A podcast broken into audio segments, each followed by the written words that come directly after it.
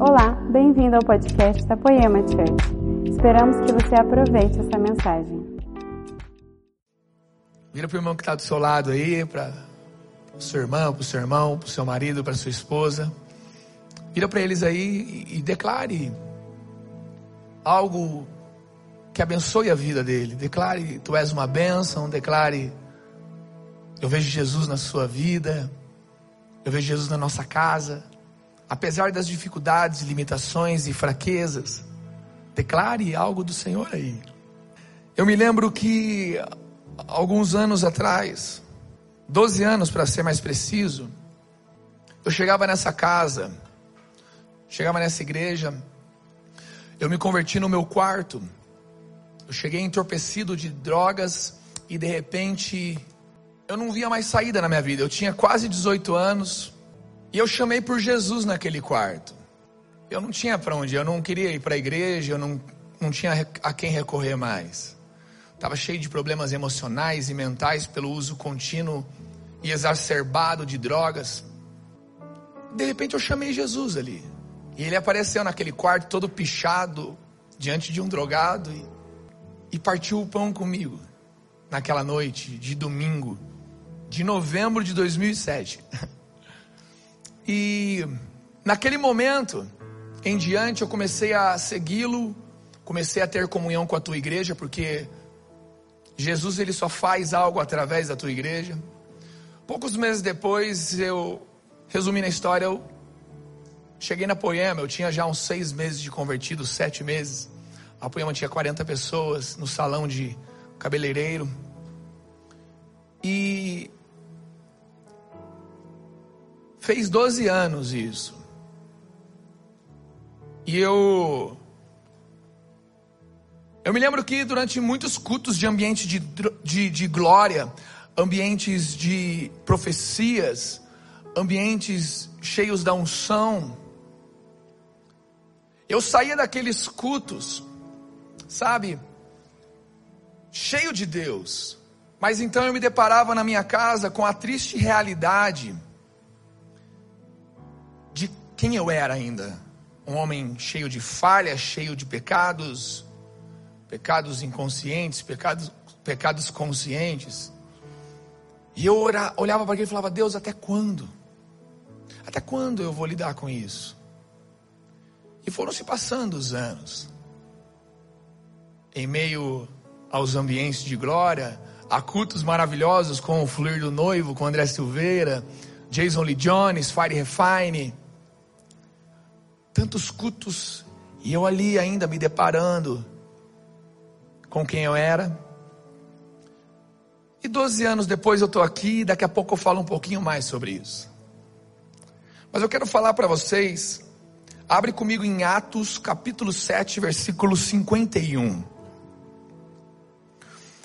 Homens teimosos e incircuncisos de coração e de ouvidos, vocês sempre resistem ao Espírito Santo. Vocês fazem exatamente o mesmo que fizeram os seus pais. Sabe, apesar de quem eu ainda era, das dificuldades circunstanciais que eu enfrentava, tive a morte do meu pai, tive uma filha fora do casamento, que graças a Deus depois me casei com a mãe da minha filha minha linda esposa. Tive histórico de traições antes de casar. Apesar de todas as falhas, uma coisa eu fazia que era tentar me manter ou buscar me manter vulnerável ao Espírito de Deus. Não resistir ao Espírito de Deus. E em meio a essa vulnerabilidade, Jesus foi me levando, apesar de quem eu era. Não estou aqui para falar que foi certo os erros que eu cometi ao longo da jornada. Mas uma coisa eu busquei não perder, que era a vulnerabilidade a Deus. Apesar de quem eu era ou da circunstância em que eu vivia. Eu não sei o que faz você resistir a Deus. O que te impede de ser vulnerável ao Espírito de Deus? Se é alguma ferida com a igreja, se é algum medo, se é algum trauma, Eu não sei o que, que te impede de ser plenamente vulnerável a Deus. Se são as suas convicções, se são os seus sonhos, seus medos. O que, que te impede de se entregar por completo? A sua bondade, a sua justiça própria? Eu não sei o que, que pode te impedir. Mas eu quero que você saiba de uma coisa. Para você viver a plenitude do que Deus tem para você, você precisa ser vulnerável a Deus. Você precisa se tornar vulnerável a Ele. Você precisa parar de resisti-lo. Você só vai ser plenamente feliz no dia em que você der para Deus a plenitude da sua vida, a totalidade da sua vida. E para que adiar esse dia? Por que ficar postergando esse dia? Por que já não agora? Por que já não hoje? Elevemos o nível da nossa vulnerabilidade. Guarde essa palavra, porque essa palavra ela é o centro do que nós estamos falando essa noite.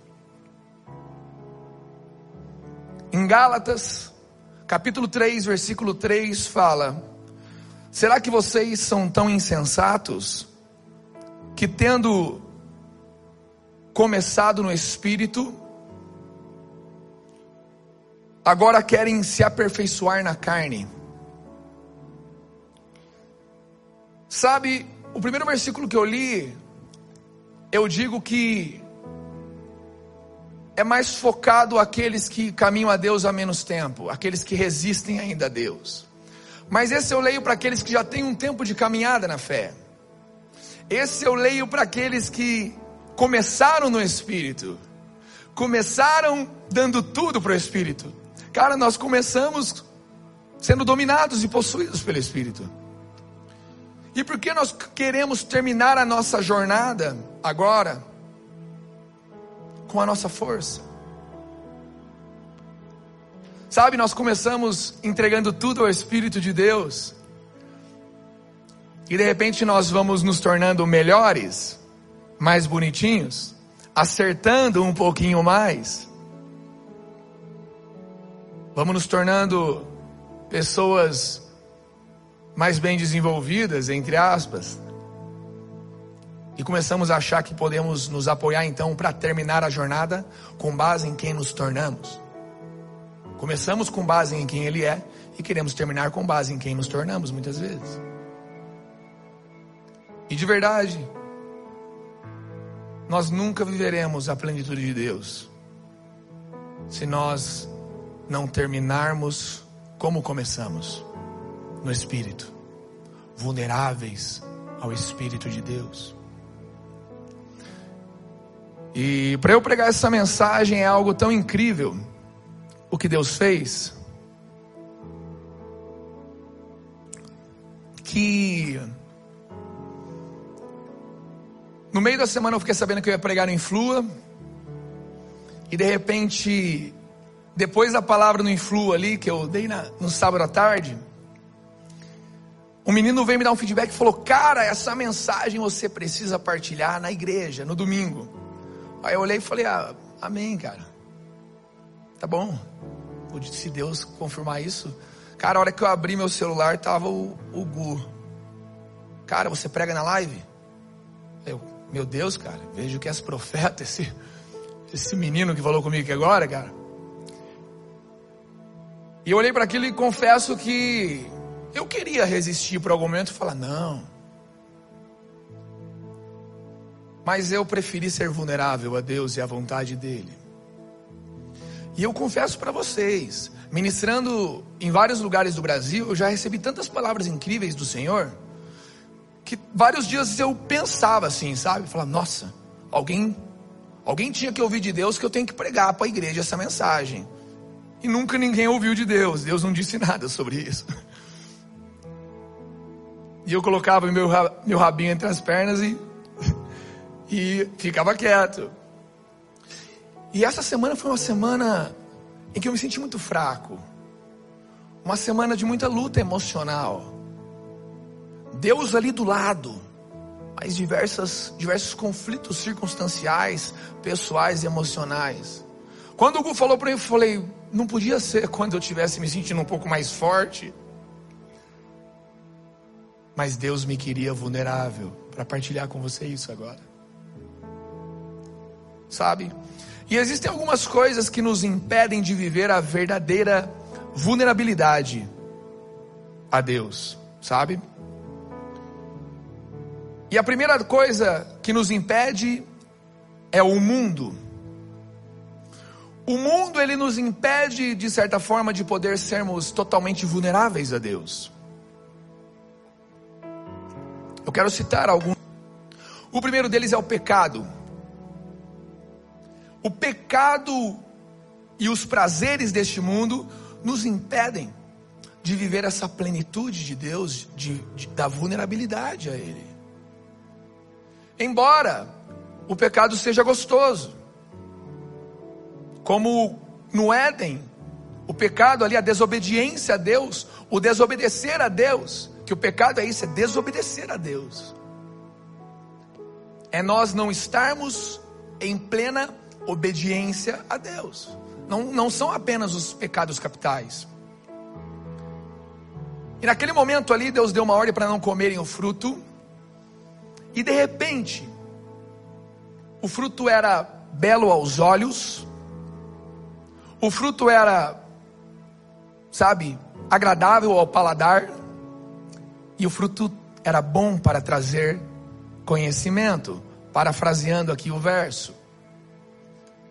Mas o pecado é assim. Ele é bom aos olhos, é bom ao paladar, aparentemente falando. E muitas vezes traz conhecimento. Nem tudo que é belo aos seus olhos, belo às suas papilas gustativas, belo para conhecimento, vem de Deus. Por mais que traga um prazer momentâneo, assim como com eles, aquele ato de pecado, primeiro, abriu os olhos deles, e eles então puderam conhecer o que era mal, perderam a pureza dos seus olhos. E segundo, perderam a comunhão com Deus, perderam a comunhão com o Pai. Então, embora o pecado seja bom ao primeiro olhar, ao primeiro toque, ele nos afasta de Deus. Ele nos afasta da vontade de Deus. Ele tira de nós os olhos bons e nos impede de viver a plena vulnerabilidade a Deus. O segundo ponto do mundo que nos atrapalha de viver a vulnerabilidade de Deus, a Deus são as preocupações. As preocupações também nos atrapalham. Tanto as preocupações fúteis, sabe, como seguidores no Instagram, likes em uma foto, seja lá qual for alguma preocupação fútil, sabe? Quanto preocupações relevantes, como pagar as contas da sua casa, seus filhos, seu casamento. Mas a palavra não nos ensina que nós não nos preocupemos com aquilo, mas podemos nos preocupar com isso. Mas o que a palavra fala é: não vos preocupeis com coisa alguma. Repete aí comigo. Coisa alguma vem do grego coisa alguma. Mas é difícil, né? É difícil não se preocupar. Não é verdade? Só que o apóstolo Paulo, ele traz para nós uma chave. Ele fala assim, em uma das cartas dele: Não andeis preocupados com este mundo, ao invés disso, ou seja, ele nos dá uma saída, ele nos dá uma válvula de escape. Quando vier a preocupação, faça isso. Ao invés disso, ele fala assim: orem a Deus pedindo pelo que vocês precisam e agradecendo pelo que vocês já receberam. Ou seja, quando vier a preocupação, eu vou trocar, eu vou usar essa válvula de escape. Para onde? para orações de gratidão e petição. Eu troco preocupação por gratidão e dependência, por gratidão e petição. Porque aquilo que eu peço a Deus diz respeito ao meu futuro. Eu peço a Ele por aquilo que eu estou, para onde eu estou indo. Eu oro pedindo pelo que eu preciso. Então eu entrego meu futuro nas mãos dele. E quando eu oro agradecendo por onde eu vim e pelo tudo que Deus já fez, tem muitos dias de manhã em que eu gosto de fazer essa oração a Deus. Eu falo, Deus, obrigado por tudo que o Senhor deu para mim. E obrigado por tudo que o Senhor não deu. Até aquilo que eu acho que o Senhor devia me dar. Porque o Senhor sabe o que é bom para mim. Sabe? A gratidão, ela entrega o passado na mão de Deus. E as petições entregam o futuro. Para que então nós desfrutemos do agora, do presente. Porque as preocupações, elas nos roubam de desfrutar o agora de Deus. Elas nos roubam de sermos vulneráveis a Deus e ao Espírito dele. E o terceiro, o terceiro ponto que diz respeito ao mundo é onde estão os nossos tesouros. Sabe, a Bíblia nos diz que nós devemos juntar tesouros eternos, onde nem a traça e nem a ferrugem pode alcançar. Mas muitas vezes nós transformamos as bênçãos de Deus em um tesouro. Eu quero dizer algo a você. E recebe aí, dá um glória a Deus, você se puder ir na sua casa aí. O Senhor é um Deus que gosta de abençoar. Ele é um Deus abençoador. Ele pode, ou já te abençoou, ou ainda vai te abençoar, com um casamento maravilhoso, com filhos maravilhosos. O Senhor vai te abençoar com uma plenitude nas finanças, na profissão, no ministério. Ele vai te abençoar. Ele abençoa. Só que as bênçãos de Deus, elas têm uma característica elas têm um início, um meio e um fim. As bênçãos de Deus, elas servem para um momento, elas acabam. Mas muitas vezes, muitas vezes, o Senhor nos abençoa, nos abençoa com um ministério, com uma profissão, com uma família, com filhos, esposa, com dinheiro. E nós nos apegamos à bênção dele ao invés de aquele que nos dá a bênção, cara. A bênção dele é temporal, mas aquele que nos dá a bênção é eterno. Nos apegamos naquele noivado ou namoro santo que Deus nos deu, ao invés de ao Deus que nos deu aquilo. Nos apegamos ao GC, à célula, à profissão, ao invés do Deus que nos deu aquilo, cara. Sabe? As bênçãos de Deus são maravilhosas, mas elas não são os nossos tesouros. Os nossos tesouros são eternos. Amém? Diga amém aí. Posso ouvir um amém de alguém que está aqui comigo aí? Aleluia.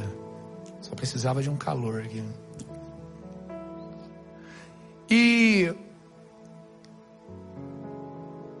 Para que as bênçãos então? As bênçãos elas têm uma função, de muitas elas têm uma das funções dela. É para que nós desfrutemos delas, desfrutemos das bênçãos, para que nós tenhamos liberdade para buscar os nossos verdadeiros tesouros eternos, para gerar os nossos verdadeiros tesouros eternos. Apenas desfrutamos das bênçãos, mas não nos apegamos a ela. Até porque a palavra fala para nós acumularmos tesouros eternos. Mas sobre as bênçãos, a palavra nos diz que ela persegue aqueles que creem. Oh, aleluia. Para finalizar esse ponto, Hebreus 11, abra aí. Hebreus capítulo 11.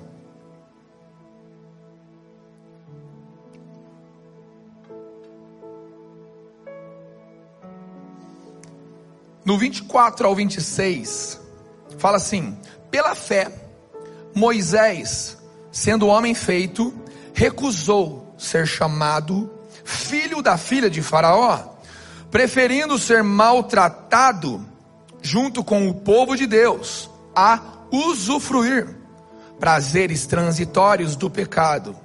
Ele entendeu que ser desprezado por causa de Cristo era uma, é, era uma riqueza maior do que os tesouros do Egito, porque contemplava a recompensa. Moisés teve a revelação de que a recompensa dele era muito maior do que os tesouros do Egito, do que os prazeres do Egito. E a Bíblia muitas vezes ela traz o Egito como o mundo, o, o século, o mundo secular. Mas eu quero que nós entendamos que uma das coisas que nós não podemos estar apegados para sermos totalmente vulneráveis a Deus e ao Espírito dele, e que a gente não vai então resistir ao Espírito dele, são aos prazeres do mundo, ao pecado, às preocupações, e também não ficarmos apegados às bênçãos de Deus.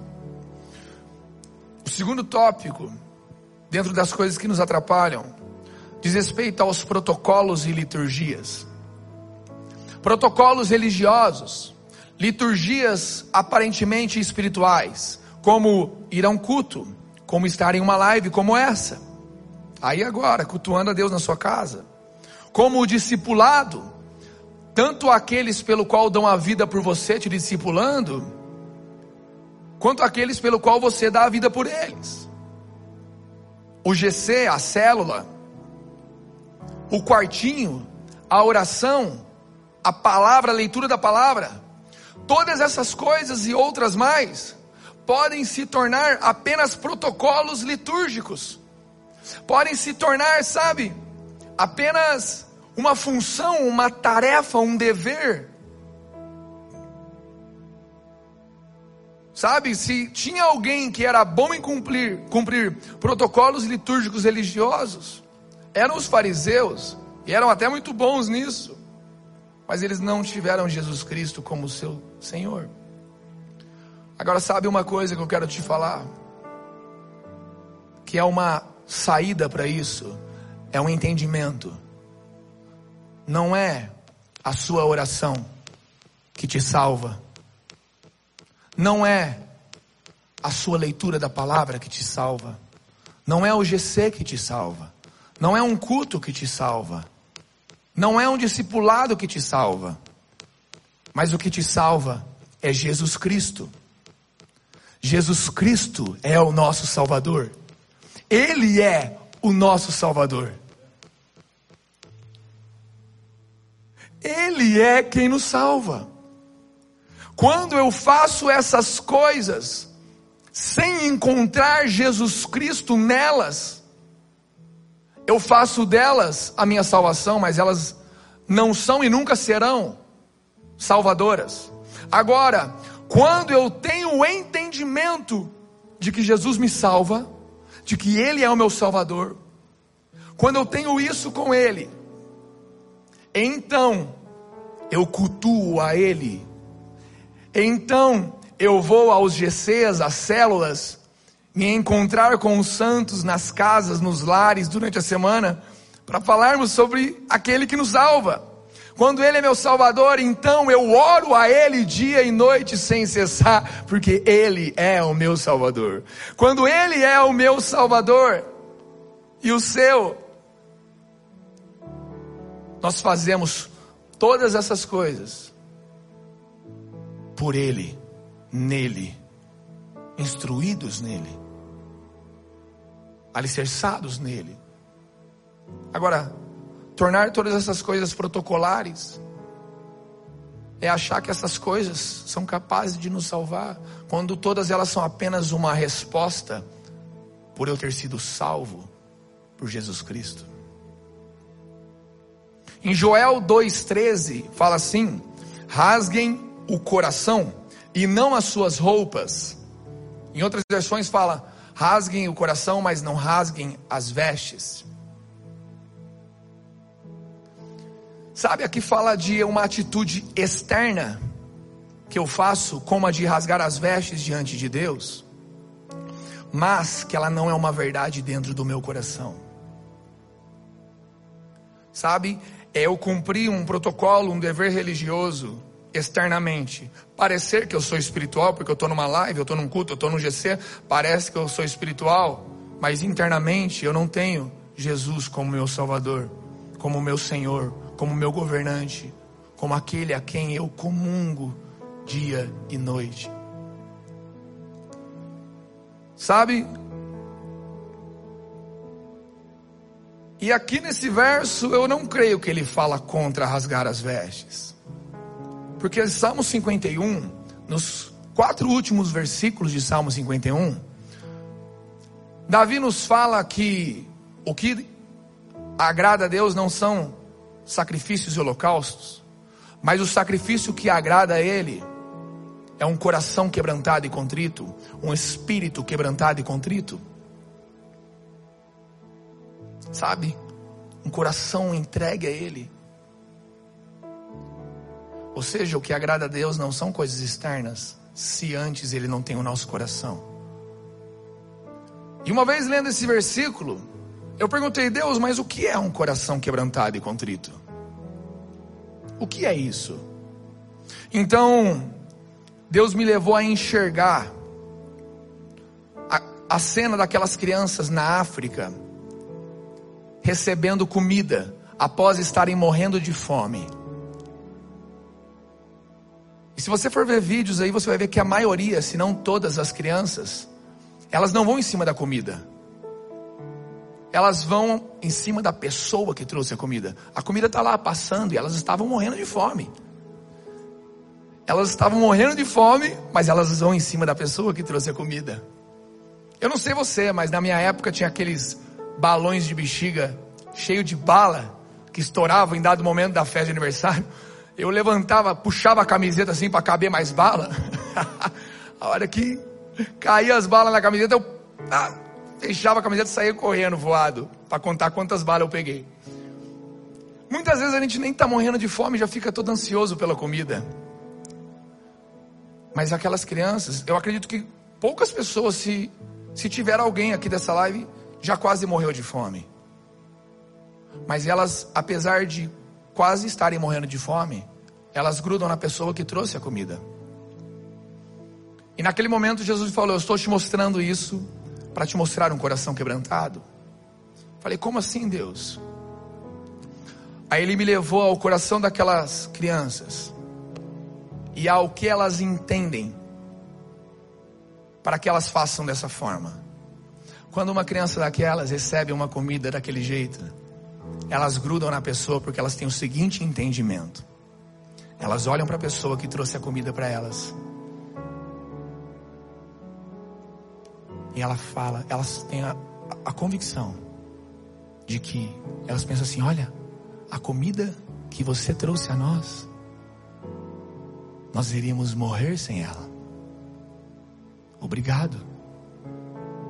Obrigado por essa comida que você trouxe a nós. Mas ela vai acabar. Mas, se você ficar com a gente, nada mais nos faltará. O que Deus dá é bom mas acaba. Mas se ficamos com Ele, nada nos faltará. Prazer, isso é um coração quebrantado e contrito. Um coração que não se apega ao que Deus dá, mas se apega ao Deus que dá tanto o dia bom como o dia mau. E se você for ver no último versículo, depois de ter dito que o que Deus quer de nós é um coração quebrantado e contrito, no último versículo, Davi fala: Então te agradarás dos nossos sacrifícios, holocaustos e novilhos voltarão a ser queimados em seu nome. Ou seja, Deus ele se agrada das nossas atividades religiosas. A ele, se antes ele tem o nosso coração. Ele se agrada daquilo que nós fazemos em nome dele. Agora aqui essa live, cada um dos que estão aqui servindo, ele se agrada. Se antes ele tem o nosso coração, cara. Então os protocolos e liturgias pode ser mais uma das coisas que estão nos privando de ser plenamente vulneráveis a Deus. O terceiro ponto são as pessoas. As pessoas que nós vivemos em comunhão. As pessoas que nós convivemos. João 5,44, abre aí comigo, por favor.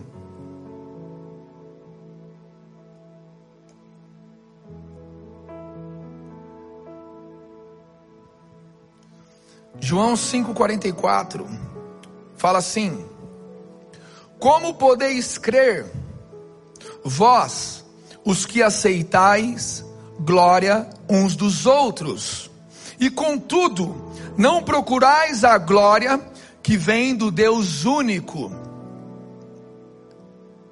Sabe? Muitas vezes estamos querendo mais ser glorificado pelos homens do que pelo Deus único, como essa palavra diz.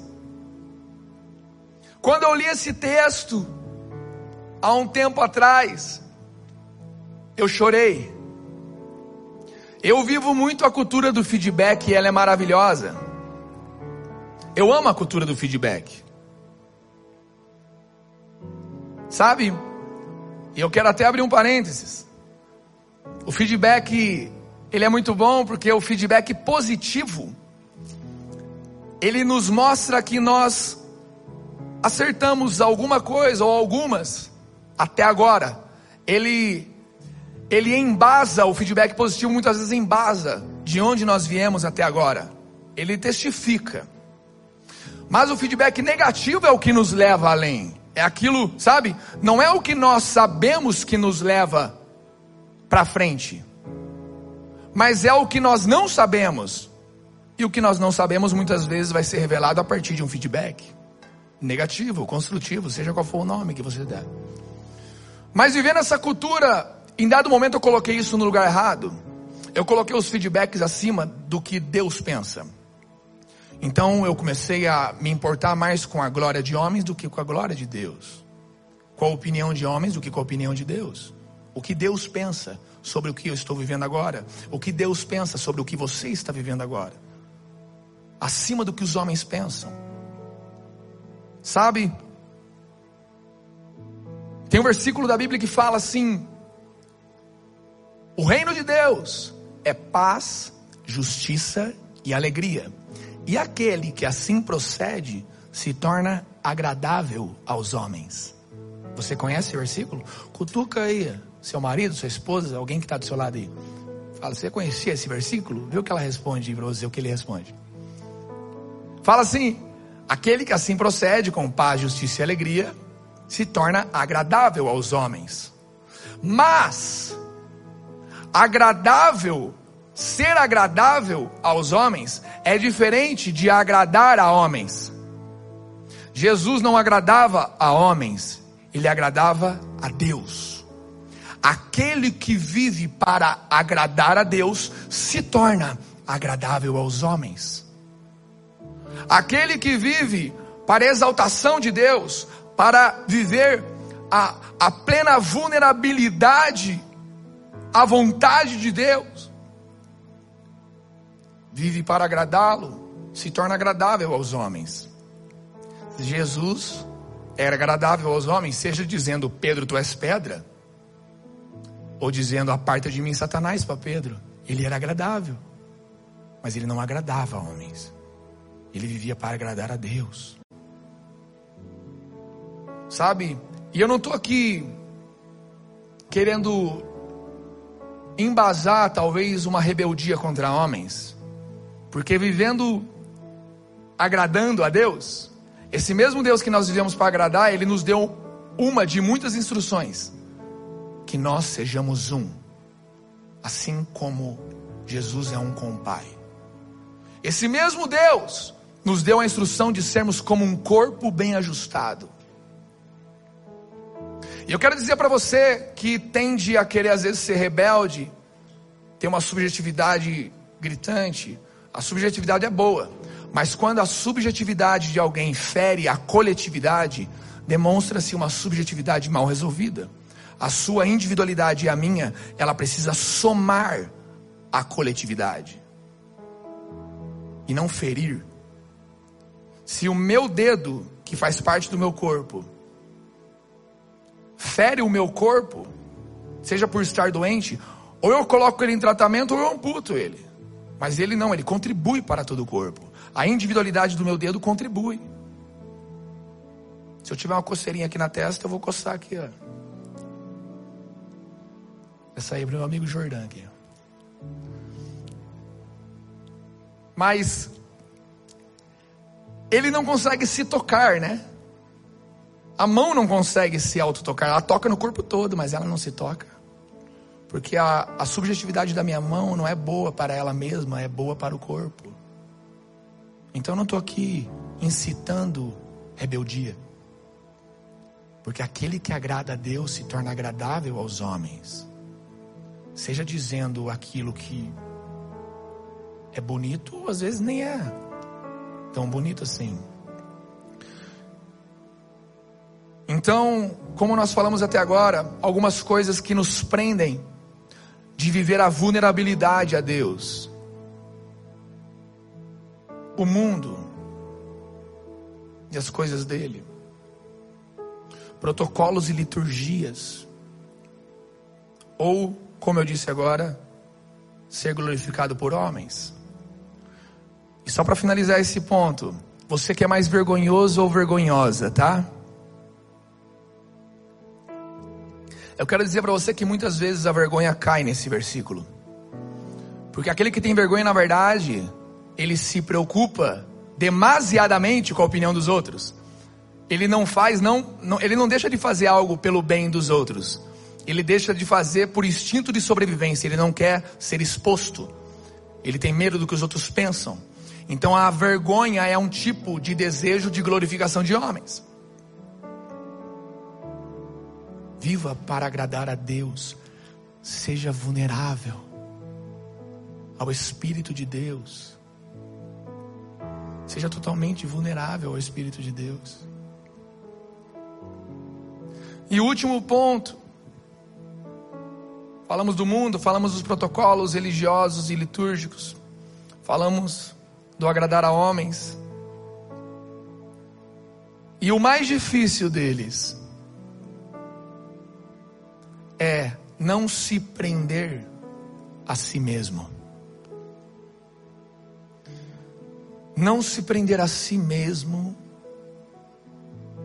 Sabe? Quando nós nos prendemos, nos prendemos a nós mesmos, nós deixamos de ser vulneráveis a Deus e à vontade dele.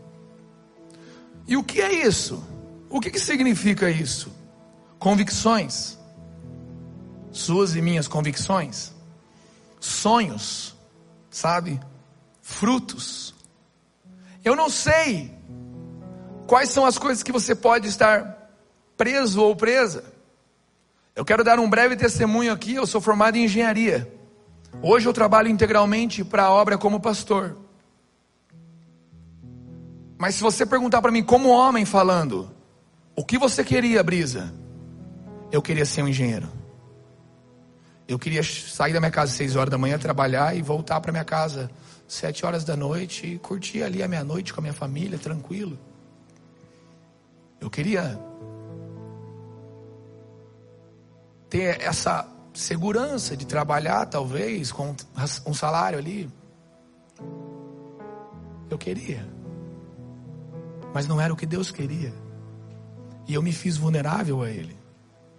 Eu permiti que Deus estivesse acima dos meus sonhos. Eu não deixei que os meus sonhos roubassem a minha vulnerabilidade a Ele. como eu disse para vocês,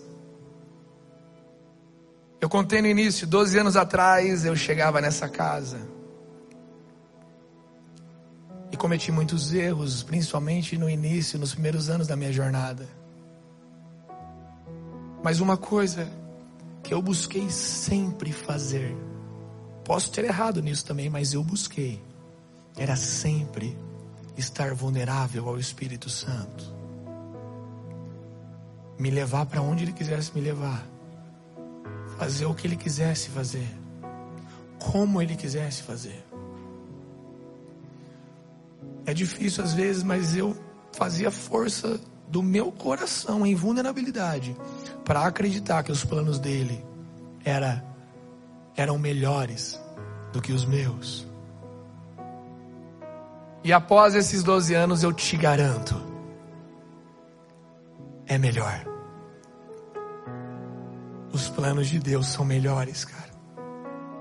Não resista ao Espírito Santo.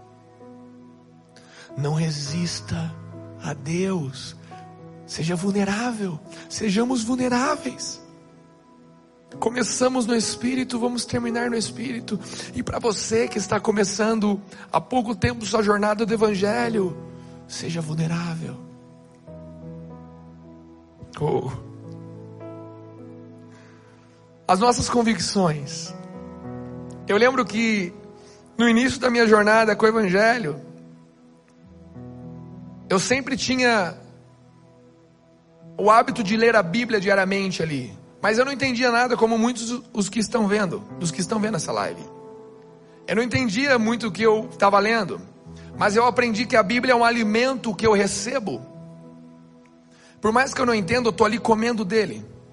Porque a Bíblia eu recebo dela, então ela me gera um novo entendimento. E eu lembro que no meio desse processo eu tive minha primeira revelação. Depois de anos ali. Não estou dizendo que tem que seguir um tempo cronológico, mas eu tive ali uma primeira revelação. Eu partilhei com a pessoa que me discipula ali, o Brunão. Falei, cara, acho que eu tive uma revelação, vê se não um devaneio aí. Partilhei com ele, ele, cara, você teve uma revelação. Falei, uau. E dali para frente ali as coisas começaram a caminhar. Deus me levou ao longo de algum tempo aí para diversos lugares nessa nação para ministrar. Até na Bolívia Deus me levou. Se tiver alguém da Bolívia, manda um salve. que foi uma história muito legal. Mas depois que Deus foi fazendo, eu achava que era guaça. Acho que agora é daqui para frente, né? Vamos para cima. Deus está fazendo, vamos para cima. Eu me entrego. Depois de um tempo fazendo, há mais ou menos um ano e meio atrás, para um pouco mais disso, tudo que eu fazia para fora foi roubado do meu coração. Todas as convicções que eu tinha adquirido foram retiradas do meu coração e eu fiquei desesperado. Eu olhei e falei: Nossa, mas e agora? Sabe, eu quero contar uma coisa para vocês. As convicções que Deus nos dá, as que Deus nos dá, elas são boas para um tempo. Porque muitos de nós nos apegamos a uma convicção como se ela fosse uma verdade total do Evangelho, mas ela é uma pequena parcela do Evangelho. Para que somada à próxima revelação de Deus, a próxima convicção que Ele vai trazer para você, somada à convicção dos irmãos, nós encontremos então a plenitude do Evangelho. Por homens que se prenderam a convicções, nasceram então os pentecostais, neopentecostais, tradicionais. E o Evangelho de Jesus é muito maior do que a convicção que nós temos agora. Ela é boa, ela é útil para agora. Mas até um tempo em que Deus vai trazer algo ainda maior, um pouco mais de revelação, e eu vou ter que saber me desapegar do que eu enxergo agora. E saber que o que eu enxergo agora não é a totalidade do Evangelho. Então, naquele tempo, Deus começou a levar tudo. E a outra coisa que eu falei que nós não podemos nos prender a nós mesmos é diz respeito aos frutos, nossos frutos nossos frutos. Eu via que eu estava dando tantos frutos para Deus, eu falei, uau, cara, olha que doido isso. Mentoreando várias igrejas na duração e ministrando em vários lugares maravilhosos, partilhando, Jesus fazendo. De repente Deus tirou minhas convicções e eu sentia que meus frutos haviam ido embora de mim assim. Ó. E durante quase um ano, em quase todas as, quase todos os aviões que eu pegava, eu ia chorando, porque meu coração já não estava mais ali. Então agora, quando Deus parou tudo em fevereiro, eu confesso que o meu coração já tinha parado um ano antes. Ele só parou o meu corpo. Pior são aqueles que Deus parou o corpo, mas o coração continuou indo. O meu coração já tinha parado fazia um ano. E eu continuei caminhando em corpo ali, porque ele também não me disse para fazer o contrário, mas eu caminhei diante da palavra dele. Mas a hora que eu parei de vez e olhei e falei, Deus, e agora? O que, que foi tudo isso que aconteceu? Abra comigo, por favor, em Marcos, capítulo 4. Abre aí.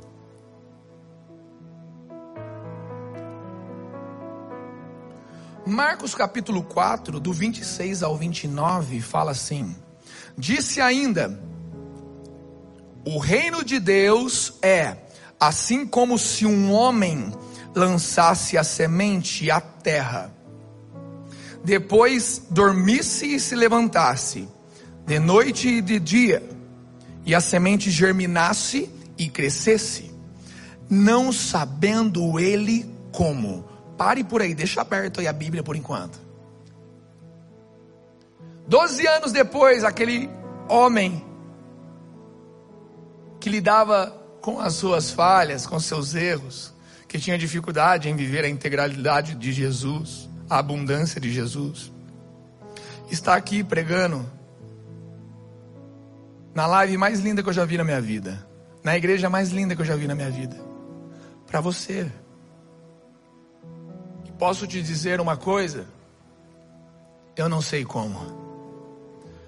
Eu só sei que eu plantei sementes que Deus me deu. Me fiz vulnerável a Ele, de dia e de noite. Como esse homem se fez, levantava, acordava, dormia de dia e de noite, e a semente foi frutificando, e de repente o fruto cresceu, não sabendo ele como. Eu quero que você saiba que quando você for guiado pelo Espírito ou guiada pelo Espírito, quando você for vulnerável ao Espírito de Deus, aonde você vai chegar, você vai chegar com uma convicção: eu não sei como eu cheguei aqui, eu não era capaz. Eu, particularmente falando, era um homem cheio de egoísmo, de inveja, de medo, de orgulho, de vaidade, de autocomiseração, de vergonha, de pecados, de prepotência deturpação. Mas eu me fiz vulnerável, eu não, eu não tinha para onde ir. Eu só tive e tenho e continuarei tendo apenas Jesus, cara. Só isso. Você? Tem as bênçãos de Deus, mas elas vão passar. No fim você só tem Jesus. E sabe, olha o final desse texto. A terra por si mesma frutifica. Primeiro a erva, depois a espiga, e por fim o grão cheio na espiga. E quando o fruto já está maduro, logo se lhe mete a foice, porque é chegada a ceifa. Sabe aquela maturidade que nós queremos em Deus? Se você quer se tornar maduro em Deus, que os seus frutos se tornem maduros, Levanta sua mão aí na sua casa aí. Levante. Comece por aí se tornando vulnerável. Abre mão da dureza do seu coração, levanta. Levanta e fala, eu quero. Levantar a mão não vai tornar sua vida diferente. Mas é um treino da vulnerabilidade, sabe? Eu, ah, eu não quero. Não, eu, eu quero. Eu vou levantar porque Deus vai fazer. Só que olha o que acontece com o fruto maduro? Ele é ceifado, é metido a foice nele. Eu vivi isso pouco tempo atrás. Os meus frutos daquela estação estavam maduros. A hora que eu contemplei eles, veio uma foice e levou eles. Sobrou só o cotoco ali. Sabe, só o toquinho da árvore. Só que sabe o que acontece? quando nós somos vulneráveis a Deus, Deus gera através de nós frutos que vão sendo regados até que cheguem à maturidade. E Ele corta e recomeça-se o processo. E vai crescendo e maturando e Ele corta e recomeça-se o processo. Vai crescendo, ficando bonito o seu fruto, Ele vem e leva e recomeça-se. E assim vai, de glória em glória, de recomeço em recomeço com as misericórdias se renovando, os frutos e eu me renovando ali. As coisas vão sendo trocadas para que não envelheçam, porque tudo isso é passageiro, mas é útil naquele momento, mas é passageiro. Agora, sabe o que não muda? As raízes. O que muda é que em cada processo de renovação dos frutos, em cada vez que recomeça a jornada da frutificação, as suas e as minhas raízes estão mais fundas, a nossa fundação está mais sólida e fortificada, a, as nossas raízes alcançam águas mais ainda profundas. Então, enquanto nós vemos nossos frutos indo e vindo, crescendo e mudando de forma, mudando, porque nós não nos apegamos ao fruto, nós nos apegamos àquele que é as nossas raízes. Jesus Cristo não muda, ele permanece, embora os frutos venham e vão, e vão assim fluindo, a nossa vida vai crescendo, dias bons, dias maus, embora as coisas vão variando, uma coisa permanece crescendo e se aprofundando, que se chama Jesus Cristo em nosso coração.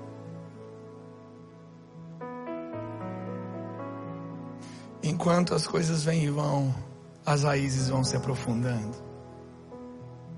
Eu quero dizer para vocês, em Lucas 17, 33, fala: quem tentar preservar a sua vida, a perderá, e quem a perder, esse a salvará. Prosperidade é receber a plenitude do que Deus tem.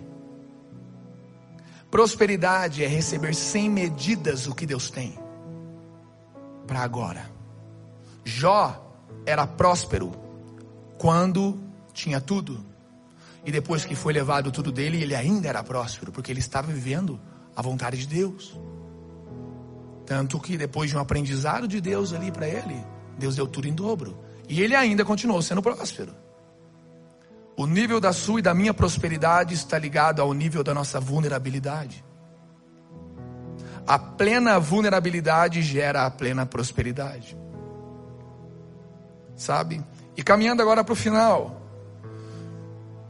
Olha só, talvez você pense, mas Brisa, como eu faço isso?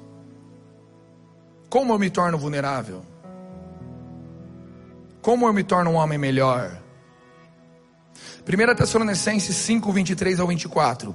E agora, que o Deus da paz os torne santos em todos os aspectos, e que o espírito, a alma e o corpo de vocês sejam mantidos irrepreensíveis até a volta de nosso Senhor Jesus Cristo.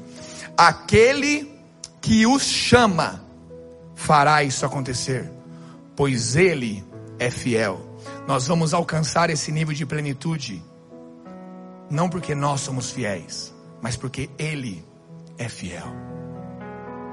Eu e você somos maus.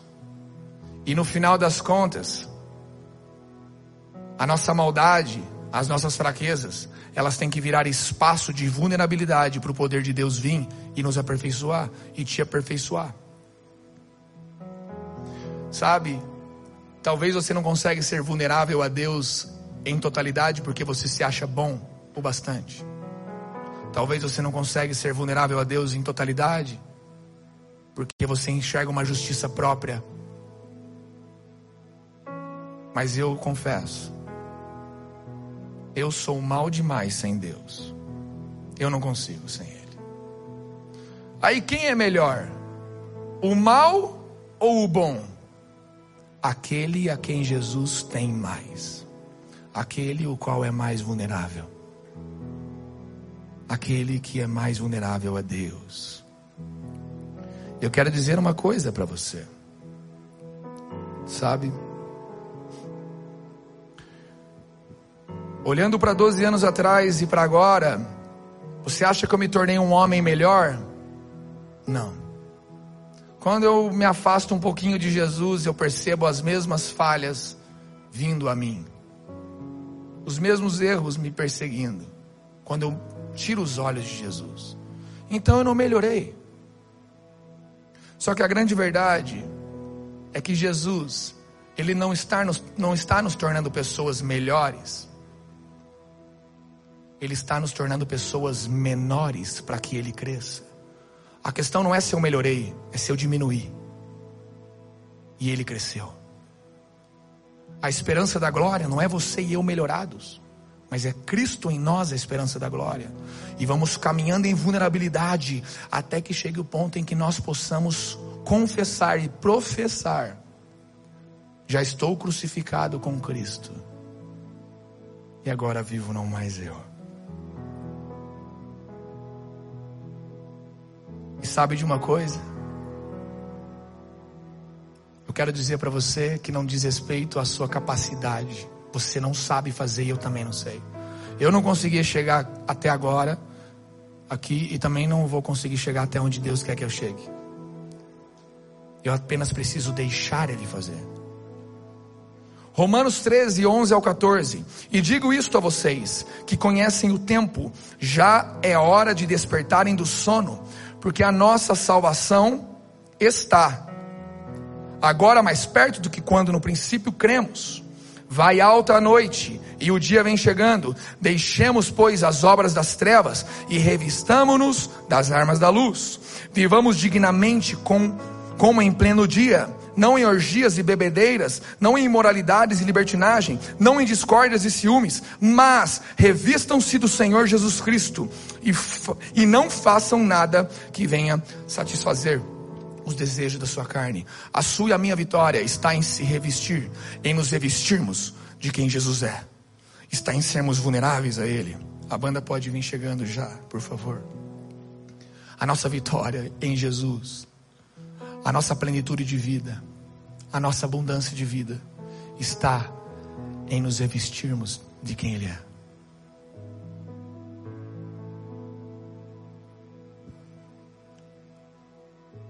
Filipenses 1,6 fala assim: Estou certo de que aquele que começou a boa obra em vocês há de completá-la até o dia de Jesus Cristo. Até o dia de Cristo Jesus. É Ele quem começou a obra, é Ele quem completará, é Ele quem começou e é Ele quem terminará, se nós assim permitirmos, se nós formos, formos vulneráveis, seja ao dia bom, seja ao dia mal seja em qualquer circunstância. E para finalizar, eu quero dizer a vocês: o nível da abundância de Deus em minha vida está ligado ao nível em que eu sou vulnerável a Ele. Vulnerabilidade gera acesso, que gera proximidade, que gera intimidade. Vulnerabilidade é o caminho para a intimidade. E o que é a vulnerabilidade, a vulnerabilidade, Brisa? O que é ser vulnerável? É a gente se expor a quem Ele é. É a gente se expor à vontade dEle. É a gente se expor ao querer de Deus. Aquele que se expõe, ele é tocado e ele é curado. Zaqueu se expôs ele se fez vulnerável a Jesus e foi tocado por ele. Comece no Espírito, termine no Espírito. Não resista ao Espírito Santo de Deus. Porque para eu ter chegado até aqui, só foi porque eu fui vulnerável a Ele. E para eu chegar até onde eu tenho que chegar com Ele, eu só chegarei se eu for vulnerável a Ele. Eu não posso ser mais fiel a mim, ao mundo, às pessoas, ou as liturgias do que a Deus. Pai,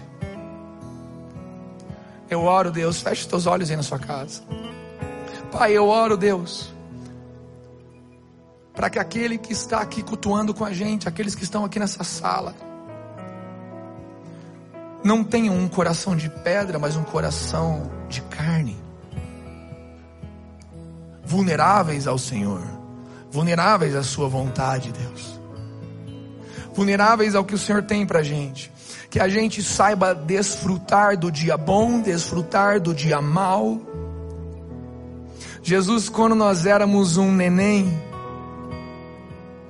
nós não sabíamos a hora que seríamos trocados, que trocariam a nossa fralda, que nos limpariam.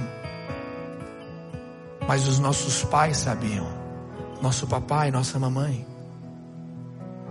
Eu não sabia a hora de tomar banho, mas o meu papai e a minha mamãe sabiam.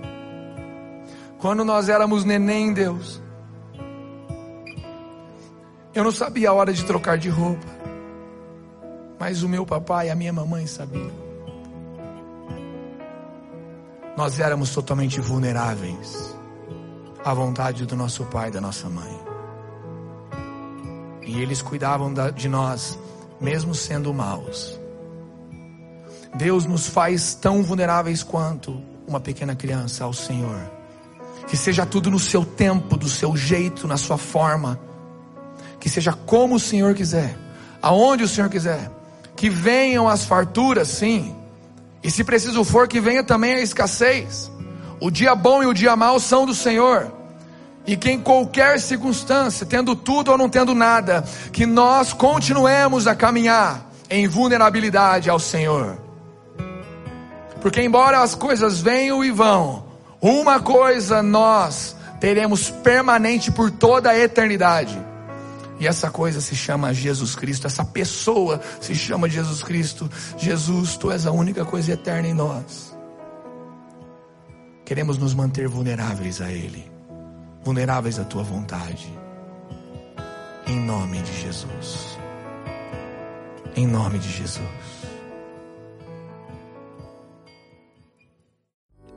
Essa foi uma mensagem da Poema Church.